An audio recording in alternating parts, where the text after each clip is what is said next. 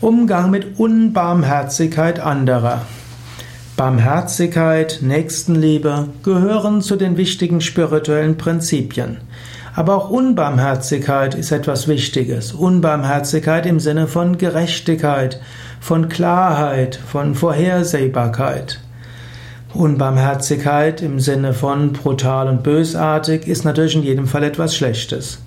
Ich gehe jetzt nicht davon aus, dass du dich gerade im Krieg befindest und jetzt gegen die Unbarmherzigkeit von Soldaten und von Diktatoren entsetzt bist. Da gilt anderes, als was ich hier sagen will, sondern du bist vielleicht über die Unbarmherzigkeit eines Vorgehens eines anderen hm, entsetzt. Du findest, man müsste das mit mehr Liebe und mit mehr Einfühlungsvermögen machen.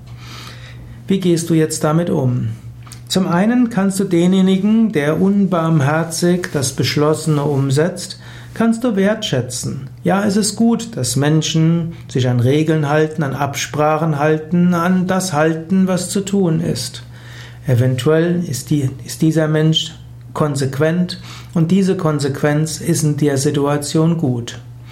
Zweite Möglichkeit, Du kannst mit diesem Menschen auch mal sprechen. Du könntest ihm sagen, ja, Sie haben das und das Anliegen, aber die Radikalität, wie Sie das umsetzen, führt zu mehr Gegnerschaft als nötig.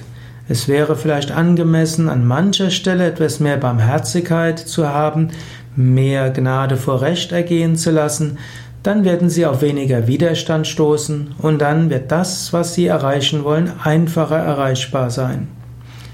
Manchmal gilt es auch, denen gegen, die mit dieser Unbarmherzigkeit konfrontiert wird, den Rücken zu stärken, manchmal ihnen zu helfen, dagegen sich aufzulehnen und manchmal ihnen zu helfen, mit der Situation besser umzugehen.